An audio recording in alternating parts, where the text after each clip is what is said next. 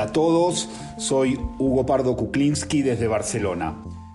Quiero presentar el libro de nuestro colega, socio y amigo Cristóbal Cobo. Acepto las condiciones, usos y abusos de las tecnologías digitales.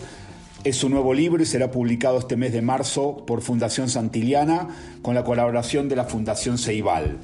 Se trata del cuarto libro de Cristóbal, luego de Planeta Web 2.0, que hemos hecho juntos en 2007, Aprendizaje Invisible, que ha editado con John Moravec en 2011, e Innovación Pendiente en 2016.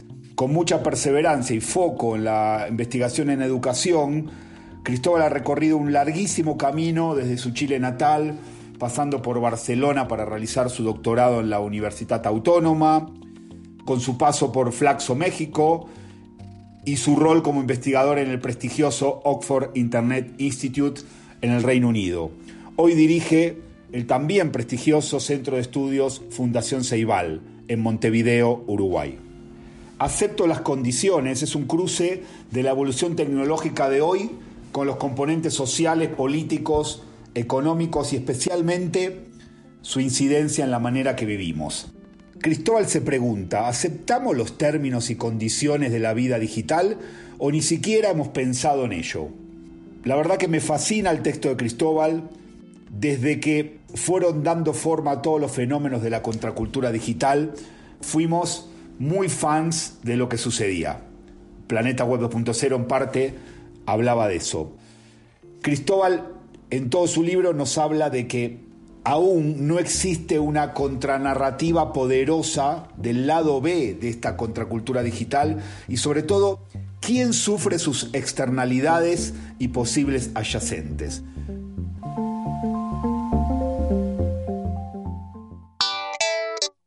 Protopía. Los podcasts de Outliers School.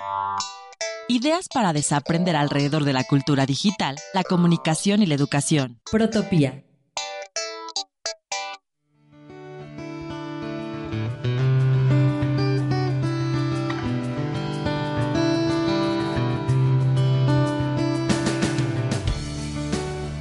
Hola a toda la comunidad Outliers, aquí Cristóbal Cobo desde Montevideo mandándoles un pequeño podcast sobre el nuevo libro Acepto las condiciones. Espero lo disfruten.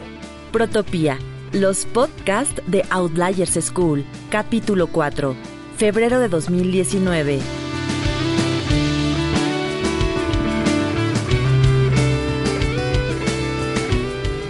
Es un libro distinto a los anteriores, puesto que es un libro más personal, donde no solamente intento em, analizar cuáles son las oportunidades de las tecnologías y, cuáles son los cruces con los componentes sociales, políticos, económicos, sino que también en cómo incide en la manera en que vivimos. Y por eso es un libro donde em, quizás cruzo con cosas que hoy me preocupan, con cosas que he observado, con discusiones que he tenido, con libros que he revisado, con fenómenos que estamos tratando de entender que hablan de cómo las tecnologías han tenido cada vez un mayor protagonismo en las maneras que nosotros concebimos las estructuras de relaciones, en las maneras que concebimos cómo las personas se desenvuelven, en las maneras que pensamos cómo la sociedad se desarrolla. Y en esa misma línea parece importante eh, poder ponerlo a la distancia y poder ponderar. Outliers School, escuela itinerante de ideación ágil para resolver retos de cultura digital, comunicación y educación en Iberoamérica.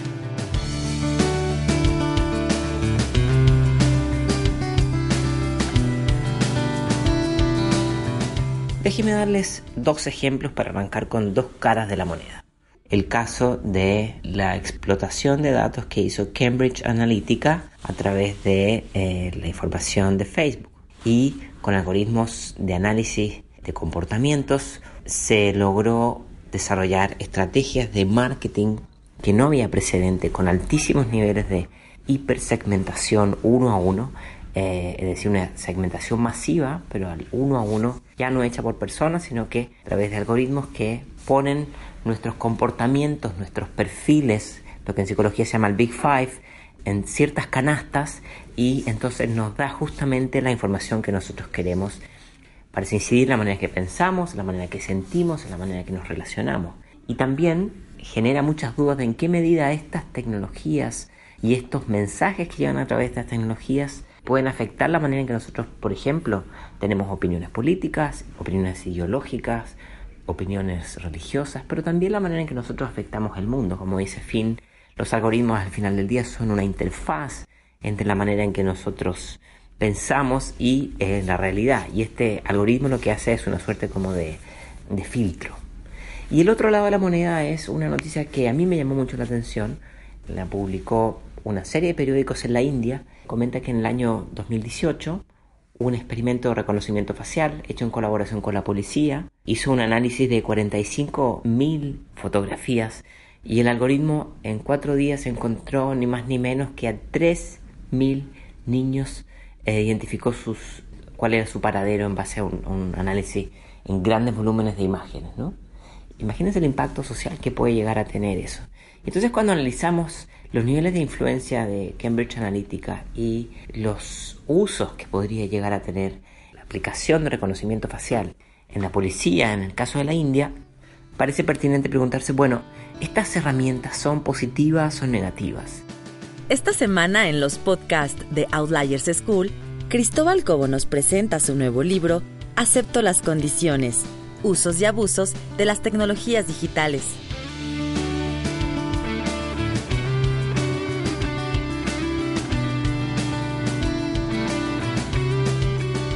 Mi esfuerzo justamente es escaparme de los ismos, de los tecnotopismos y las tecnofobias enmarcadas en una gran cantidad de producción cinematográfica, desde que van desde Star Trek, del entusiasmo a la tecnología, hasta Black Mirror, que nos muestra un futuro distópico. Y tratar de salir de nuestras burbujas de confort, que son las que solemos movernos, tratar de ir un poco más allá de leer siempre los mismos autores y hablar siempre con las mismas personas y problematizar el papel que están teniendo estas tecnologías en la vida cotidiana. Protopía, los podcasts de Outliers School.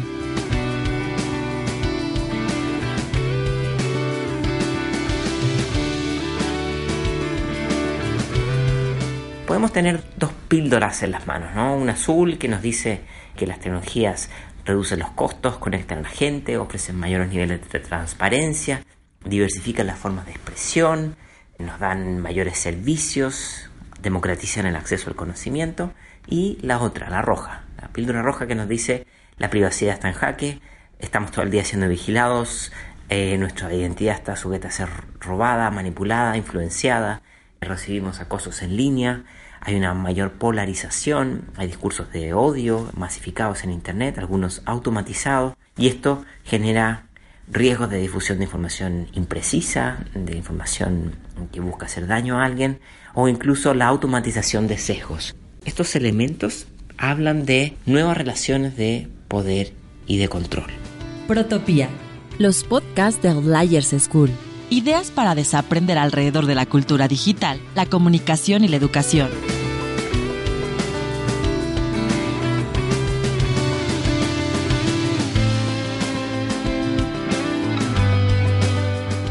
Bueno, decíamos que las relaciones de poder y control no es que emerjan con las tecnologías, pero se masifican y algunos agentes que tenían gran influencia hoy día han perdido parte de ese protagonismo. Durante el libro se plantean al menos cinco ejes. El primer eje tiene que ver con la vigilancia y el monitoreo, el segundo con la pérdida de autocontrol, el tercero con los altísimos niveles de influencia y por último el de sobrecarga cognitiva. Y el de influencia da cuenta de cómo cada vez más tiempo estamos cerca de las tecnologías, cómo las tecnologías han entrado en nuestra vida. Ya no solamente somos usuarios de la tecnología, sino que mientras más usamos la tecnología, nosotros servimos a quienes están detrás de esta tecnología. Es decir, mientras más tiempo estamos en línea, más datos dejamos para que otros puedan comercializar esta información. Es una transacción que no se cuestiona hoy día, la gran mayoría de las personas la cuestiona, entiende que es un trato justo si yo no pago, que usen mis datos, la problemática está en lo que se hace con los datos y la comercialización de esos datos supera con creces los servicios que nosotros recibimos sobre esto. Y el principal problema, si hay que resumirlo en uno, diría yo, que ese Internet distribuido y desconcentrado, la verdad es que a la luz de la evidencia mostró tener una estructura mucho más de pocos centros y muchísimas periferias. Y estos centros se concentran en pocas compañías, las viejas de siempre, Google, Amazon, Facebook, Apple, Microsoft, que juegan frente al ciudadano como David y Goliat. Uno como sujeto tiene pocas posibilidades de lograr que estas compañías eh, atiendan nuestras preocupaciones, incluso los estados cuando trabajan de manera regional, como la Unión Europea, es muy evidente el rezago que hay entre el diseño de las políticas públicas y el enorme poder predictivo de estas herramientas. Protopía, los podcasts de Outliers School.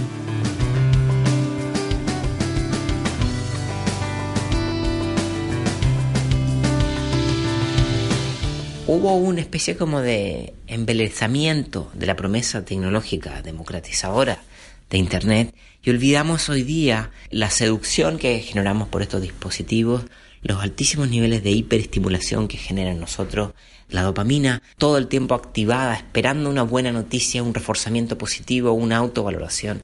Y entonces, desde una mirada más crítica podríamos decir que pusimos demasiado tiempo atención en las habilidades digitales y no suficiente en el desarrollo de habilidades de pensamiento más crítico, es decir, ser capaz de cuestionar la información que está a través de la red. Un ejemplo que ustedes recordarán en la, revista New Yorker, eh, salía un perro diciendo en internet nadie sabe quién eres tú en el 93 y hoy día la misma, el mismo caricatura aparece diciendo extraño los días en que en internet nadie sabía que eres un perro, que en el fondo nos dice de cómo hoy día nuestra información está hipersegmentada, clasificada y conectada. Y eso llevado de la mano con la producción de sesgos, donde hay poca neutralidad y esto puede y tiende a discriminar a unas comunidades que usualmente son las más vulnerables frente a otras. Y esto evidentemente genera una crisis de confianza. La manipulación no es algo nuevo, se ha utilizado en distintos momentos de la política para influir las decisiones de otros. El tema es que la automatización de la manipulación es algo nuevo, especialmente a los niveles de escala que hoy día se generan. Desde una perspectiva de la educación, esto genera profundo cuestionamiento a las llamadas habilidades digitales, porque no basta con saber buscar en la red, no basta con eh, poder construir vínculos en la red con otros o administrar tu huella digital, sino que hoy día es clave poder leer entre líneas, no solamente los contenidos, sino que los resultados que recibimos y las decisiones que tomamos, porque muchas veces ni siquiera estamos dispuestos a leer los términos y condiciones. Protopía los podcasts de Outliers School.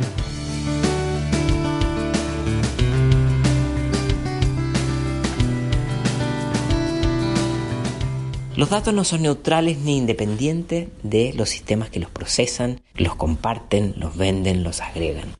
Y la gran asimetría no está solamente en la concentración de los datos, sino en que los datos se colectan de una manera que desconocemos, se comparten con actores que desconocemos y se agregan frente a otros con otras bases de datos que nosotros desconocemos. Entonces, quedamos en una situación de bastante asimetría. Y quiero decir que muchas veces esta crítica se centra en los jóvenes. Esperamos que los más jóvenes hagan esto, esperamos que los más jóvenes hagan esto otro. Y la verdad es que muchas veces lo que vemos es que el comportamiento de los adultos deja mucho que desear a la hora de pensar en los altísimos niveles de sobreexposición. Hoy día la vigilancia está de moda, hoy día la nueva tecnología de moda es el reconocimiento facial. Lo están implementando sistemas totalitarios, pero también democracias también están optando por la incorporación de esto. Y estamos dejando en jaque un futuro donde no es claro en qué medida vamos a poder deshacer estos abusos que hoy día estamos construyendo. Snowden dice que decir que la privacidad es algo que no es importante porque yo no tengo nada que esconder es básicamente desconocer que los derechos no son de las personas, sino que son de las sociedades. Y que las repercusiones que esto pueden tener pueden ser a largo plazo y no para una persona, sino que para un conjunto final. Cinco ideas para terminar. Uno, hay que cuestionar y repensar de manera profunda lo que hemos definido como ciudadanía digital. Dos, tenemos que volver a aprender no solamente en distintos formatos, sino que desde una mirada mucho más crítica. Tres, hay que pensar en que la privacidad no puede ser un privilegio de unos pocos sobreeducados, sino que ha de ser un derecho de la sociedad en general, especialmente en los circuitos digitales. Cuatro, es importante aprender a administrar nuestra atención. Nuestra capacidad de asombro y de atención es limitada y si nosotros la derrochamos en beneficiar redes que no necesariamente nos generan beneficios, estamos derrochando nuestra atención. Y por último, la privacidad de datos no puede ser un privilegio, sino que tiene que ser un derecho humano, pero todavía nos falta mucho camino por avanzar en esta línea. Así que la próxima vez que instalemos un servicio, los invito a pensar dos veces cuando decimos acepto las condiciones.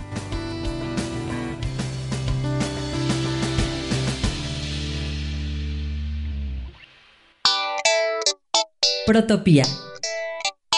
Los podcasts de Outliers School.